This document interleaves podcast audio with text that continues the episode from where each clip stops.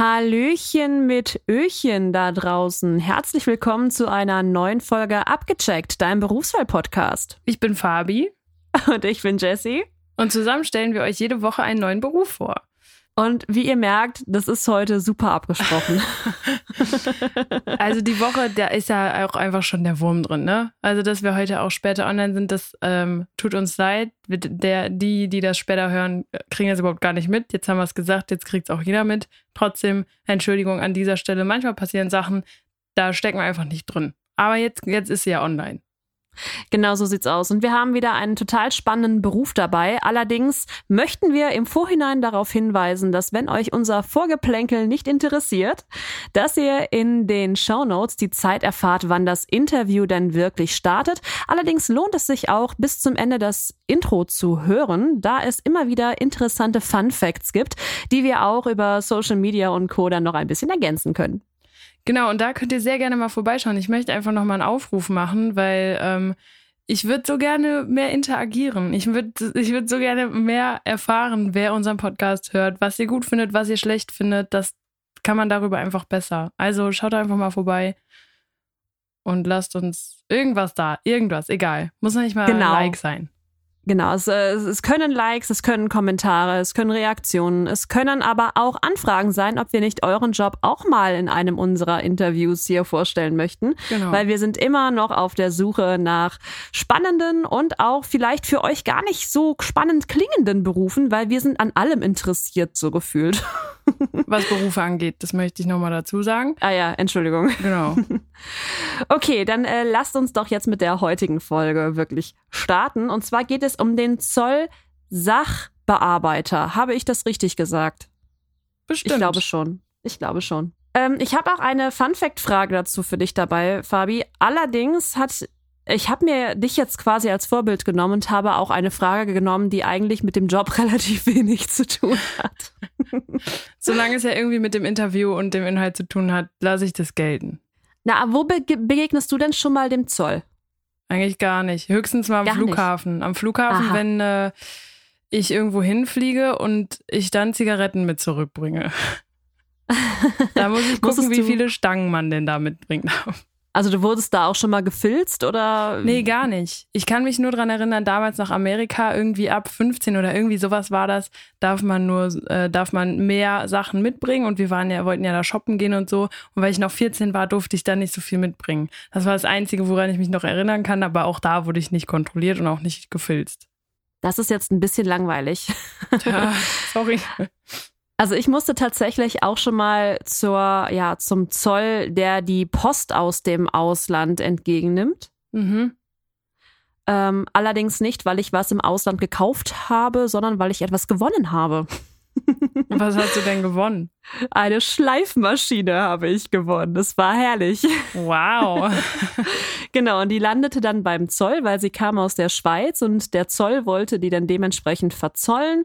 Ähm, aber da es ja ein Gewinn und kein erworbener Artikel im Sinne von ich habe was gekauft war, war es dann äh, gar nicht mal so teuer, wie man das vermuten würde. Ich weiß aber den Betrag nicht mehr. Also das könnte ich euch jetzt nicht sagen.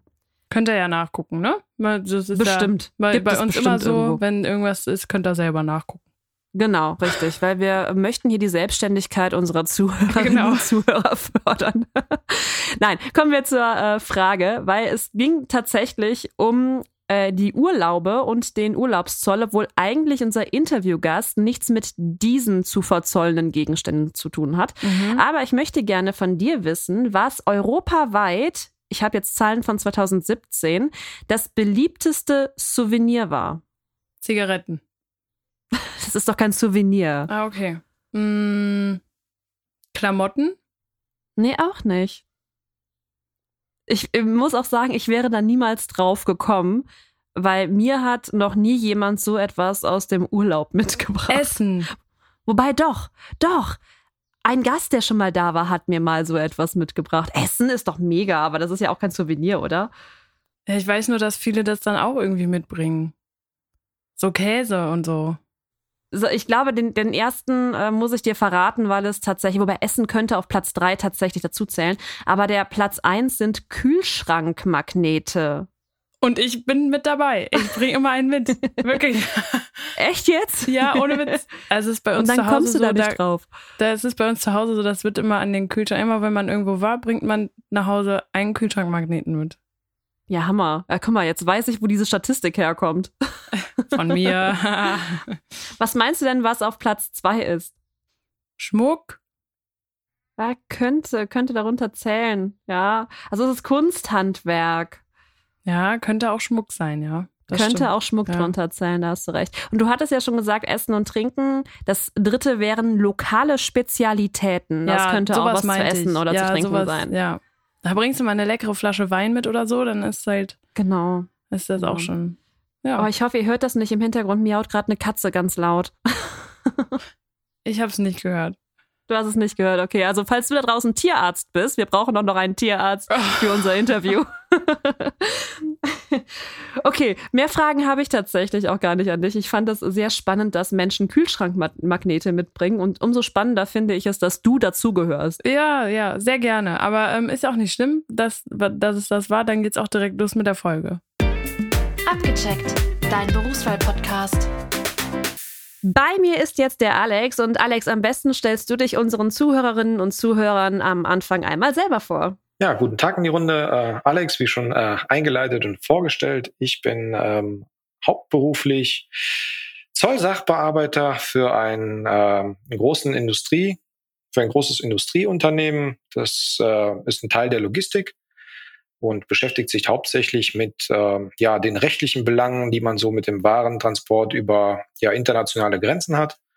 Allen voran mit rechtlichen Bestimmungen, steuerlichen Aspekten und auch Themen wie äh, Just-in-Time, Just-in-Sequence äh, und auch ein paar ökologische Gedanken zum Thema, macht man alles in Kartons oder nimmt man vielleicht ein paar Mehrwegladungsträger. Also alle politischen und gesellschaftlichen Themen, die so auftauchen, finden sich dort irgendwo wieder. Und äh, ja, in der Sphäre bewege ich mich. Jetzt hast du schon einige, äh, wahrscheinlich auch für unsere Zuhörer Fachbegriffe genannt. Auf die würde ich allerdings ich erst, würde ich erst später zu sprechen kommen, weil wir Klar. kennen uns ja jetzt tatsächlich schon, wow, schon über zehn Jahre. Und ich weiß, dass du nicht immer das gemacht hast, was du heute tust. Tatsächlich ja, ich bin ein, äh, äh, was meinen Werdegang angeht, ähm, nicht würde ich sagen sprunghaft, aber mit einer dynamischen Entwicklung. Ähm, ich habe irgendwann mal die, die Schule beendet mit der zehnten Klasse und wie viele in meinem Alter und in meinem Bereich, sage ich mal, oder meinen Freunden damals, wusste ich nicht so ganz, was mit mir anzufangen ist. Äh, man sitzt ja dann da, man hat irgendwie zehn Jahre Schule und im weitesten Sinne, ähm, wenn man ein Formular ausfüllt, wo drauf steht Name und da schreibe ich Alex rein und lese das nächste Feld Vorname. Das war, wird so die Situation, die ich hatte, ziemlich genau zusammenfassen. Und ähm, ja, dann fing man halt Bewerbungen zu schreiben und wurde zu Vorstellungsgesprächen und Tests eingeladen und war halt zu null vorbereitet. Das bin ich komplett als Greenhorn und naiv reingelaufen. Ähm, somit hat das nach der zehnten Klasse und der Ausbildung in, weiß ich nicht, zwei Dutzend Berufen nicht geklappt, ähm, sodass ich mich entschieden hatte, die äh, kaufmännische Schule zu besuchen, in Düren und äh, Fachabitur zu machen, nicht aus dem Wunsch heraus, irgendwann mal zu studieren, sondern weil ich einfach sonst nicht wusste, was ich tun sollte.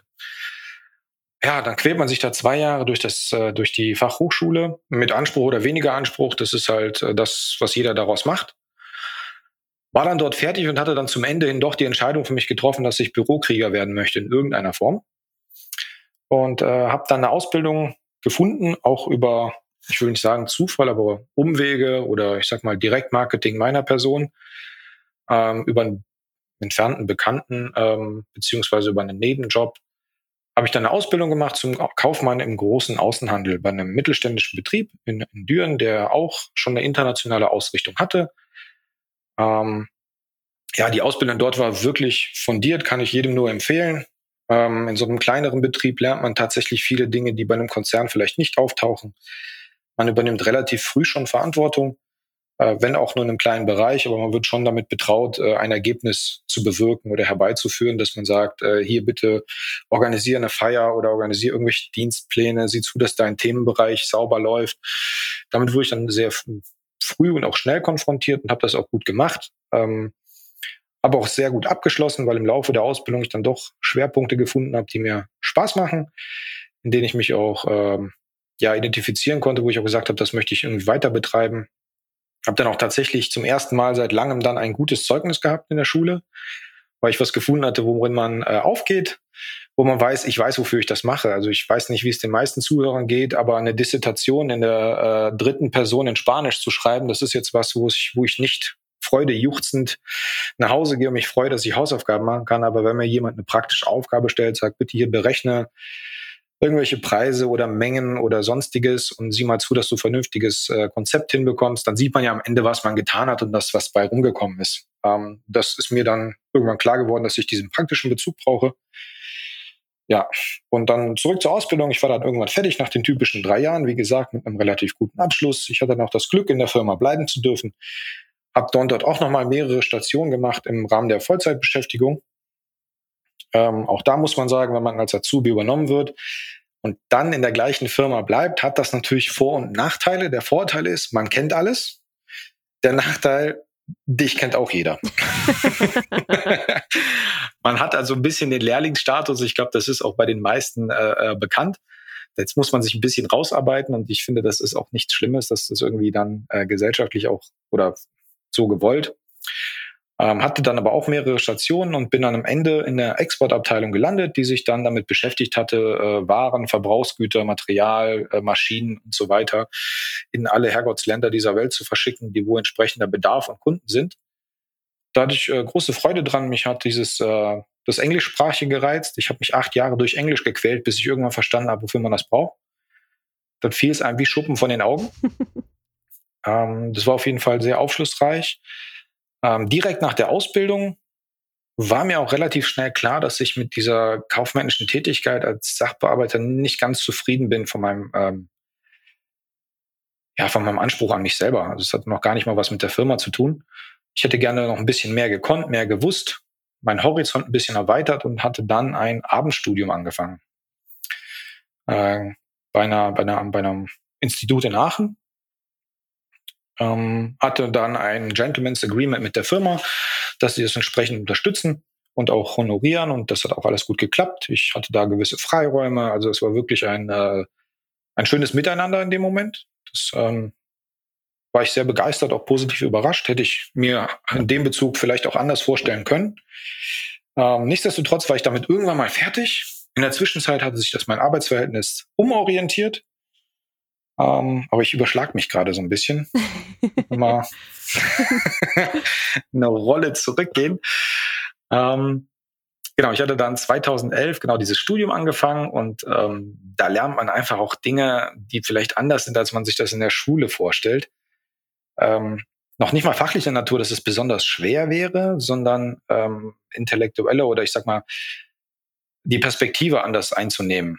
Also wenn ich zum Beispiel hingehe und ich hab, äh, muss irgendwas beurteilen, dann ist das ein Unterschied, ob man das als äh, äh, Führungskraft macht oder als leitender Angestellter oder ob man das als äh, Sachbearbeiter macht, weil vielleicht der Horizont von einem selber begrenzt ist, weil man zum Beispiel gar nicht weiß, wofür man das macht, ja, oder weil man vielleicht nicht weiß, wohin das führen soll oder was als nächstes mit den erarbeiteten Zahlen oder Ergebnissen passiert. Ja, dann zum Beispiel habe ich was ausgearbeitet, da kommt raus, Variante A ist besser als B äh, habe da irgendwie 20 Stunden für gearbeitet und am Ende entscheidet man sich für B. Als Sachbearbeiter denkt man sich dann, okay, 20 Stunden für den Sack, da hätten sie auch gleich selber machen können. ähm, Im Umkehrschluss war es aber so, dass eine andere Abteilung die gleiche Aufgabe gemacht hat oder das Ganze aus einer anderen Perspektive einfach bewertet und man dann zu dem Ergebnis kommt, A ist nicht falsch, aber B ist besser als. Mhm. Und ähm, um diese andere Perspektive einnehmen zu können, muss man natürlich seinen Horizont ein Stück weit erweitern und auch äh, lernen, dass ähm, ja, es verschiedene Brillen gibt, auf ein Thema zu gucken. Und das ist etwas, was ich in der Ausbildung nicht gelernt habe und in der Schule auch nicht. Das kam dann erst relativ spät in der, in der Uni. Ähm, man lernt noch viele andere Dinge, äh, schnell schreiben, schnell denken. ähm, also wer irgendwie Abi macht und meinte, die, die Abschlussprüfungen waren stressig, da hat man drei Jahre durchgehend Abschlussprüfung. Mhm. So rein vom Volumen, was man lernen muss, welchen Tiefgang, welche Art sich auch auszudrücken. Ähm, viele Dinge geraten in den Hintergrund. Also sowas wie Rechtschreibfehler oder so hat bei mir, glaube ich, noch nie irgendeiner da bemängelt. Das war in der Schule immer ein großes Thema. Andersrum, wenn man dann ähm, ja den, den, den geistigen, die geistige Leistung und den Transfer nicht schafft, ein Beispiel von A nach B zu übertragen, das fällt dann natürlich mehr ins Gewicht. Das waren auch so Momente, die ich da ja, ich sag mal, in den ersten fünf, sechs, acht Monaten zügig lernen musste, dass es hier nicht mehr Schule ist, dass es sehr viel Eigenverantwortung ist, dass sich keiner triezt zum Hausaufgaben machen, dass niemand danach fragt, ob du eine Katze, einen Hund hast oder kleine Geschwister, da werden knallharte Ergebnisse abgefragt. Äh, und wenn das Ergebnis nicht das ist, was für die Prüfungsleistung relevant ist, dann bist du halt durchgefallen, dann musst du halt nochmal hin. Ähm, das war dann so ein bisschen, ich will nicht sagen Kulturschock, aber das passte damals gut zu dem, wie ich mich selbst äh, gesehen habe, ähm, wo ich auch selbst sein wollte. Man muss auch ein bisschen, wenn man Vollzeit arbeitet, abends studiert, äh, noch nebenbei ein, zwei äh, äh Projekte verfolgt, sei es jetzt Hobby oder privater Natur, äh, da muss man ein bisschen auch tough sein und beißen können. Das, das fällt einem dann nicht in den Schoß. Es war nicht dieses Studenten-Lotterleben, sondern es war eher so, äh, boah, 40 Stunden haben wir Dienstagmittag voll. Ja. Dann machen wir jetzt den Rest mit der Woche. also es war schon eine sehr dynamische, prägende Zeit. Äh, man ist danach aber auch hart im Nehmen. Also wenn dann irgendjemand kommt und erzählt einem, dass er nach 35 Stunden Arbeitswoche müde ist, dann nimmt man das doch sehr sportlich. Mhm. Wenn man sagt, so also 35 Stunden, gut, die sind dann mittwochs nachmittags vorbei, dann habe ich noch zwei Tage vor mir plus den Samstag.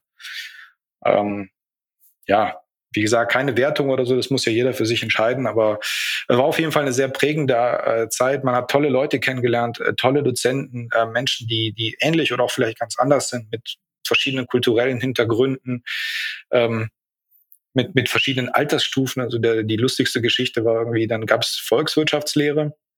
Dann saß eine Dame mit bei uns in der Bank, die war 76 Jahre alt.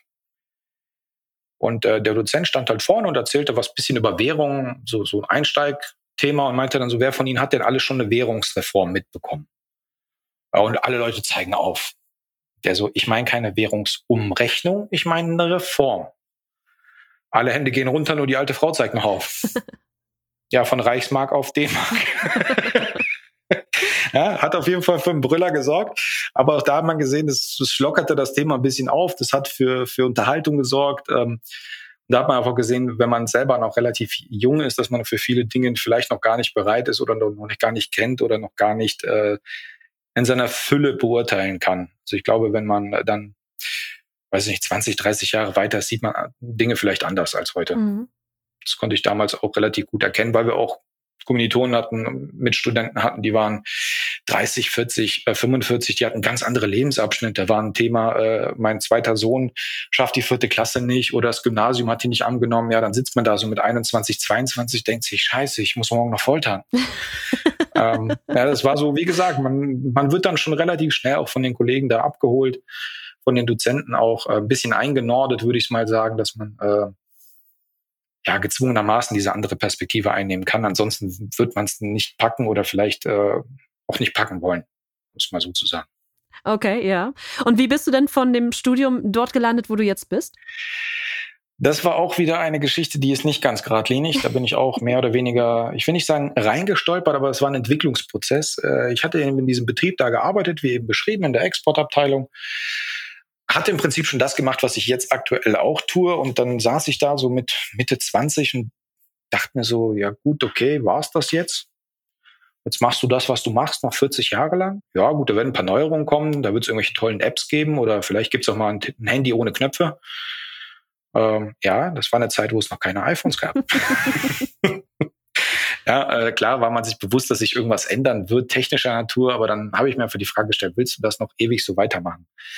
Und ähm, ja, dann, da ich immer, ja, wie alle Jungs gerne mit Autos gespielt habe, hatte ich mich dazu entschieden, Autoverkäufer zu werden. Ähm, hatte mich dann auch ganz regulär beworben, wurde auch zum Bewerbungsgespräch eingeladen, hat man sich kennengelernt. Es gab ein Assessment Center, was sehr umfangreich war. Es ging fast den ganzen Tag. Da ähm, war auch ein prägender Moment. Ich hatte vorher noch nie ein Assessment Center gemacht in dem Umfang. Man wurde nach Stuttgart eingeladen, ähm, musste da hinfahren, ein bestimmtes Hotel, wurde den ganzen Tag durch die Mangel gedreht. Äh, mit, mit Fragen, mit Rollenspiel, mit allem, was dazugehört. Ähm, und am Ende geht man da raus und man hat überhaupt kein Bauchgefühl. Also es ist nicht wie bei einer Prüfung, dass man sagt so, okay, ich habe hier 20 Aufgaben, bei 17 bin ich mir relativ sicher, also kann ich schon mal davon ausgehen, es ist keine drei, es muss besser sein. ähm, man hat da zum Schluss ein Gespräch mit einem Psychologen, mit jemandem, der dich bewertet. Das ist so ein, so ein Komitee von zwei, drei Leuten. Und man fährt dann nach Hause und denkt sich so, okay, äh, war das jetzt gut? War das jetzt schlecht? Keine Ahnung, völlig wertfrei. Ähm, ja, und dann kam irgendwann die Zusage, dann durfte ich eine Autoverkäuferausbildung machen. Die gibt's laut VDA, das ist der Verband der deutschen oder Hersteller und, und großen Händlergruppen. Die ist irgendwie zertifiziert, da gibt es auch eine extra Prüfung für. Das ging über ein Jahr mit diversen Wochen und Wochen und Wochen und Wochen an Schulungen, was auch sehr interessant war ähm, von den Dingen, die man vermittelt bekommen hat. Also es ging nicht ums Verkaufen von, von technischen Produkten, sondern eher, äh, wie platziere ich mich selbst, wie, wie, wie, wie kann man Argumente in der Diskussion herausfiltern, wie kann man das Gespräch führen, obwohl der andere glaubt, dass es führt. Also es war sehr, ja, ich sag mal, mehr Gesprächsführung, äh, ähm, Menschenkenntnis, solche Dinge standen da im Vordergrund. Manipulation also. Nein, so würde ich das nicht sagen. Manipulation nicht. Das, das, das wäre zu weit gegriffen. Das, das war, dafür war es nicht ganz das Richtige.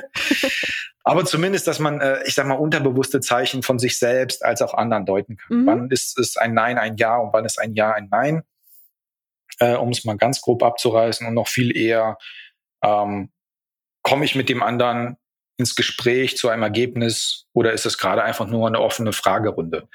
Weil beides gibt es danach im Vertrieb, wenn man aktiv wird. Es, es gibt die Variante, wo jemand reinkommt und sagt, ich will jetzt was kaufen. Dann geht es relativ schnell und oft ist es einfach, äh, ich brauche Informationen, ich würde mich gerne mit jemandem austauschen. Und dass man dann den einen als auch den anderen korrekt bedienen kann. Mhm. Weil ich glaube, das Schlimmste, was dann passieren kann, ist, äh, ich sag mal, Opa Heinz kommt die Tür rein ich habe gesehen, sie haben da ein neues Auto, kann ich mir das mal angucken? Und ich quatsch den voll mit irgendwelchen Rabatten, Lieferzeiten und sonst was. Und der arme Mann will einfach nur gucken. Mhm. Äh, und im Umkehrschluss halt äh, die Situation, da kommt ein Geschäftsführer rein, ich sag mal, wo Geld sekundär eine Rolle spielt, der hat einfach keine Zeit, sich das Gelaber anzuhören. der sagt dann einfach, pass auf, mein Auto ist hin, ich brauche in drei Tagen neues, kriegst, kriegst du das hin, ja oder nein? Mhm. Dann sind Themen wie der Preis eben nebensächlich und damit man in solchen Gesprächen nicht untergeht und auch, ich sag mal, zu einem Ziel kommt, egal wie dieses dann sein mag, halt Kauf oder nicht Kauf meinetwegen, muss man entsprechend auch geschult sein. Ähm, was auch große Bausteine waren, waren so Persönlichkeitsschulungen, äh, die Scheu davor zu verlieren, Leute anzusprechen. Ähm, ich weiß nicht, wie es jetzt dir oder den meisten geht, aber ich hätte mir vor ein paar Jahren nicht vorstellen können, einfach irgendwo reinzugehen, irgendwen anzuquatschen und äh, irgendein Gespräch über ein beliebiges Thema zu führen. Äh, und das waren so Themen oder ich sag mal Aufgaben, die dann gestellt wurden, dass tatsächlich man gesagt hat, du gehst jetzt hier in den Laden rein und dann sprichst du irgendeinen im Laden da an und äh, dann, dann sprichst du mit dem über weiß der Geier was. Das, wie gesagt, Auto war nicht das Thema, sondern einfach die Scheu davor zu verlieren. Das war wirklich auch für mich ein Augenöffner, dass eigentlich nichts passieren kann. Aber da sind wir jetzt immer noch nicht bei deiner jetzigen Position angekommen. Der Weg ging noch weiter. genau, und irgendwann war ich dann ein paar Jahre äh, äh, Verkäufer und es lief auch wirklich, ähm, ja, ich will nicht sagen wunderprächtig, aber es war okay. Es war so, wie ich mir das vorgestellt hatte. Und dann veränderten sich so ein bisschen die Perspektiven, weil als Autoverkäufer hat man in der Regel keine Stempeluhr. Ähm, ja, und dann habe ich meine Frau kennengelernt und äh, ja, wir haben entschieden, dass wir gerne eine Familie gründen möchten. Und dann passt es irgendwie nicht mehr, dass man von 8 bis 19 Uhr irgendwie arbeitet. Auch wenn du dann drei Stunden mittags vielleicht Pause machst oder zu Hause bist oder sonst was machen kannst, das kollidiert dann extrem mit der klassischen Vorstellung.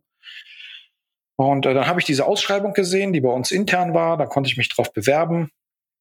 Und dann hat das auch wiederum geklappt und ich wurde entsprechend versetzt, im Prinzip in die Funktion, die ich vor dem Autoverkäufer bei dem mittelständischen Betrieb hatte. Jetzt bei einem Konzern auf etwas anderer Ebene. Und äh, ja, die Themen, ich will nicht sagen, dass die sich gleichen, das wäre jetzt vielleicht nicht ganz richtig, aber die sind ähnlich. Also die kochen alle nur mit Wasser, ob klein, ob groß. Äh, die politischen, gesellschaftlichen Themen holen einen da schon ein. Ähm, ja, und dann bin ich da auch gestartet, hatte ein sehr nettes Kollegium, das mich aufgenommen hat, ähm, was mich auch äh, in diese in diese Riesenkonzernwelt irgendwie eingeführt hat. Wenn man vom Mittelstand kommt, dann ähm, sitzen alle deine Kollegen in einem Flur mehr oder weniger. Und äh, Zap hatte meinen Kollegen irgendwie um die ganze Welt verteilt und äh, dann sind da irgendwelche Kollegen aus Indien und welche aus Japan und äh, Amerikaner dazwischen und Südamerikaner und Chinesen und ähm, ja, alle sprechen Gott sei Dank Englisch. Das äh, hatte ich dann in der Zwischenzeit nicht verlernt. Ähm, aber man muss dann bestimmte Dinge kultureller Natur sich schon dann aneignen, dass man ähm, äh, nicht unterbricht, also so unhöflich das jetzt klingen mag, das bei einigen Leuten, oder dass man vielleicht nicht widerspricht an jeder Stelle, weil das die ein oder anderen Kulturkreise dann als Gesichtsverlust waren. Äh, das musste man sich dann relativ zügig aneignen. Aber da im Prinzip alle immer am gleichen Strang ziehen und ein bestimmtes Ergebnis haben wollen, ähm, war das immer sehr, ja, ich will nicht sagen harmonisch, aber äh, zumindest kollegial, dass man sagte so, okay, wir müssen hier eine Lösung finden und jetzt äh, strengen wir uns gemeinsam an und dann wird da schon was rauskommen, was gut aussieht. Ja. Und ähm, Jetzt haben wir immer noch nicht so wirklich eine konkrete Vorstellung, was du heute so in deinem Beruf machst. Wir haben jetzt sehr viele sehr abstrakte Begriffe, äh, Begriffe gehört. Aber wenn du jetzt so einen konkreten Arbeitstag heute beschreiben müsstest, wie sähe der aus? Womit fängst du morgens an und wann? Und womit hörst du wann auf? ja, dank Corona und äh, anderen wirtschaftlich-politischen ähm, interessanten Rahmenbedingungen, die gerade stattfinden, ist der Alltag etwas durcheinander geraten. Aber ein normaler Standardtag würde aussehen, dass man äh, ja, morgens ins Büro kommt. Ähm, ich fange in der Regel sehr früh an, damit ich auch früher aufhören kann. Was heißt früh? Äh, zwischen sechs und acht. Okay. Mhm. Ähm, ja. Und ähm, dann fängt man im Prinzip an, den Tag von gestern nachzubereiten. Also wenn irgendwas liegen geblieben ist. Was liegen bleiben könnte, das äh, komme ich gleich drauf. Ähm, also gegen acht startet das Tagesgeschäft und in der Logistik ist es so, dass wir ja mehr oder weniger täglich mit Waren versorgt werden. Ähm, und diese Waren kommen halt aus allen Herrgottsländern. Äh, klar, größtenteils aus Deutschland und EU, aber auch größere Umfänge aus Nicht-EU-Ländern, Schweiz, England, Türkei, China, wie sie alle heißen. Ähm, und diese müssen eben bei der Einfuhr nach Europa irgendwie behandelt werden. Die muss man beim Zoll anmelden, dann kriegt man einen Steuerbescheid, dann muss man den irgendwie bezahlen, die Zahlung anweisen, die Belege kontrollieren. Ähm, und für diese Sendung bin ich halt zuständig, diesen Prozess sozusagen zu begleiten. Ähm, bin Ansprechpartner für die Zollbehörden, falls die irgendwelche Fragen haben bezüglich dieser Anmeldung. Ähm, das kann man sich so vorstellen, dass man im Prinzip auf digitalem Weg über ein, über ein Portal ähm, dem Zoll mitteilt, so hey, liebe Leute, pass mal auf, hier ist ein bisschen was gekommen, meinetwegen, weiß ich nicht, äh, Schrauben aus China, ja, machen wir es mal ganz banal, äh, und die kosten, weiß ich nicht, 1000 Euro und die muss ich jetzt verzollen und dann äh, läuft so ein Automatismus, der dann den Zollsatz berechnet, der die Abgaben berechnet. Das Ganze wird digital dann dargestellt, das ist schon mit relativ viel IT-Unterstützung, also es ist nicht wie 1976 mit Fax. ähm, ja, das ist so im Prinzip der, der Vormittag. Der, der zieht sich dann so mit solchen Themen hin. Ähm, und am Nachmittag bereitet man halt äh, Sachen vor, wenn Lieferanten was avisieren, wenn die sagen, pass auf, wir kommen morgen, wir kommen am Dienstag, wir kommen früher oder später, als wir eigentlich da sein sollten, dass man das so ein bisschen koordiniert. Ähm, das wäre so der, der, der Kernpunkt. Ähm, und drumherum sind halt die, die interessanten Projektthemen. Also nicht, dass das nicht interessant wäre, aber ähm, wenn man in so einem riesen Konzern arbeitet, da ist immer irgendeine Dynamik drin. Irgendeiner hat immer einen Verbesserungsvorschlag. Es gibt immer ein neues Projekt, was man begleiten kann. Ähm, es gibt immer eine Idee, wie man Sachen verbessern oder verschlanken kann. Ähm, ja, und sobald diese, diese Vorschläge irgendwo international werden, kommt immer das Thema Zoll auf den Tisch. Entweder früher oder später. Und da ist dann oft die, die, das Know-how derjenigen, die das planen, nicht ganz auf dem aktuellen Stand. Und da wird man eben als, ich sag mal, Berater im weitesten Sinne dazugeholt, die Situation oder das Vorhaben zu beurteilen, zu bewerten. Wo sind Risiken, wo sind Möglichkeiten? Ähm, weil grundsätzlich hat jeder ein Verständnis dafür, was man machen muss, wenn man eine Ware von A nach B über eine internationale Grenze bringt. Aber im Detail gibt's da schon, ich sag mal, zwei Dutzend Fallstricke. Und damit man als, als Planer, als Projektmanager halt nicht jeden mitnimmt, holt man sich einen, einen Berater ins Boot, der dann, ähm, ja, ich sag mal, von außen drauf guckt, unabhängig der romantischen Bewertung. Äh, darf man das überhaupt so machen? Ja, darf ich zwölf Kalaschnikows nach Polen bringen, ohne dass jemand fragt? Wahrscheinlich ja. Darf ich die in die Schweiz bringen? Schwierig. Nein, Spaß, Spaß beiseite. Äh, dass man sich damit eben dann auseinandersetzt und ja, ich sag mal, als Berater drauf guckt und sagt, hey, das geht, das geht nicht, das geht unter dieser Bedingung. Ihr müsst aber bitte daran denken. Ähm, dass hier eine, äh, eine Landesgrenze ist und dass der Gegenüber zum Beispiel auch was tun muss. Ja, also auch das Verständnis, dass der Importeur der Ware ja auch ein To-Do hat, seinen äh, Zollbehörden gegenüber. Ähm, wie gesagt, je nachdem, wie groß das Verständnis des, des Projektteams ist, ist es dann schwerer oder leichter. Ich glaube, wenn ich dich jetzt dann nachfrage, wie man sich in deinem Job noch weiterentwickeln kann, welche Weiterbildungen es gibt, ähm, dann wirst du mir wahrscheinlich wieder eine große Liste nennen können. Was ist denn so dein Ziel, ähm, was du noch erreichen möchtest? Ähm, was mein Ziel wäre zu erreichen, also man darf jetzt nicht lachen, also ich bin eigentlich glücklich. äh, klar, in einem Konzern geht es immer eine Karriereleiter rauf. Ähm, man könnte jetzt noch Teamleiter werden, Abteilungsleiter, Bereichsleiter, äh, wie auch immer. Die, die Stufe geht immer. Ähm, in meinem Fachbereich so ähm, fachlicher Natur. Klar kann man sich immer in verschiedenen, ich sag mal, zollrechtlichen Themen weiterbilden. Da gibt's auch, äh, ich sag mal, Dutzende von Baustellen. Ähm, da Deutschland Teil der EU ist, gibt's da auch äh, regelmäßig neue äh, Erkenntnisse, wie das Recht halt in Anführungszeichen gleichgeschaltet wird und man sich dem dann fügt.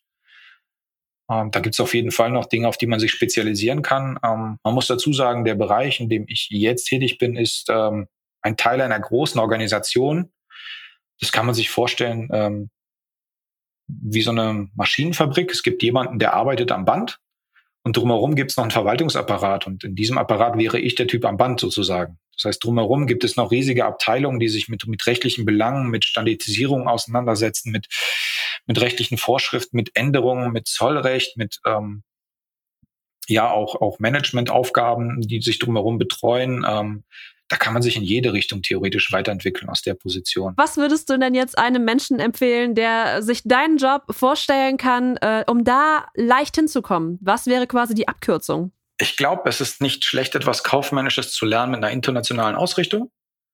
Also wenn man jetzt von der Schule direkt kommt und sagt, ich möchte dorthin, ähm, klar, Speditionskaufmann, großen Außenhandel, ähm, Industriekaufmann, je nachdem, bei welchem Betrieb man das lernt, das kann man sich aussuchen, kann man schauen, wo sind Schwerpunkte, was macht das Unternehmen überhaupt, weil ähm, äh, jetzt bitte nicht lachen, auch die Firma Birkenstock ist ein internationales Unternehmen. Ja, da denken jetzt viele nicht dran.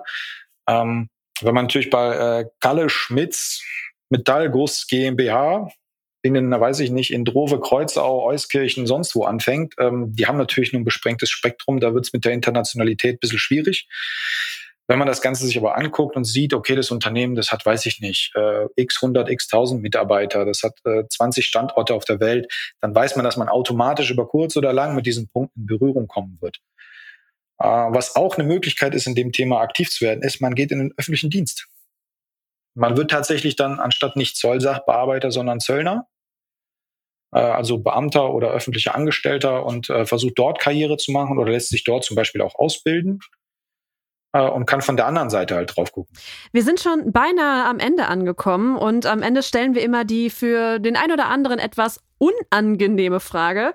Ähm, da geht es nämlich immer darum, was kommt am Ende dabei raus, wenn man den Beruf ausübt? Also was ist am Ende auf dem Konto? Gute Frage. Das hängt ganz davon ab, äh, wo man arbeitet, mit wem man arbeitet. Also wenn man äh, jetzt beim BITS, hieß das mal früher, Berufsinformationszentrum nachguckt, was man als Speditionkaufmann, großen Außenhandelskaufmann verdient, ähm, steht da irgendwas wahrscheinlich Durchschnittsgehalt 36, 40, 45.000 Euro Jahr. Wenn man natürlich irgendwo Richtung Großkonzern geht, wird es eine Schippe mehr. Ähm, wenn man eine entsprechende Position bekleidet, wird es nochmal mehr. Äh, wenn man Teamleiter wird, sind auch Gehälter jenseits von sechsstellig möglich. Ich glaube, das kann man so pauschal nicht, nicht beantworten.